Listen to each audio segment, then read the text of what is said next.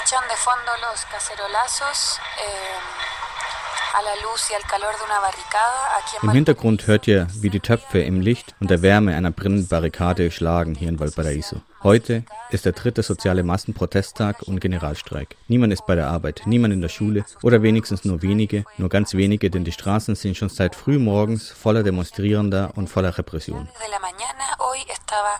Repleta de personas manifestándose y también repleta de represión. Más o menos desde las 12 del día eh, hubo.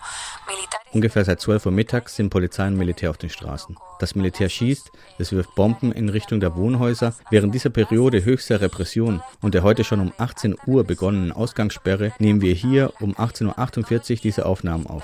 Das heißt, der Staat und das Militär der Präsident, sie versuchen, uns in unseren Häusern einzusperren, aber es gelingt ihnen nicht, weil, wie ihr hört, machen wir auf den Straßen weiterhin Lärm.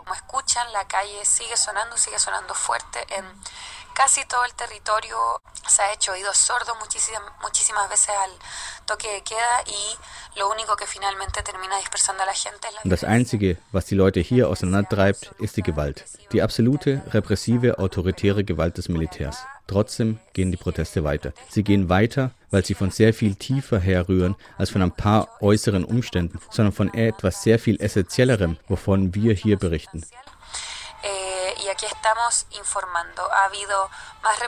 Es gab weitere Repressionen, weitere vom Staat verschwiegene Tote, aber über diese Medien werden wir uns weiter organisieren und weiter informieren. Und so langsam organisieren sich auch gemeinsame Kochgelegenheiten und Treffen, um das Leben zu organisieren. Ein Leben fern vom Kapital. Endlich. Hier aus dem vom chilenischen Staat kontrollierten Gebiet. Grüße.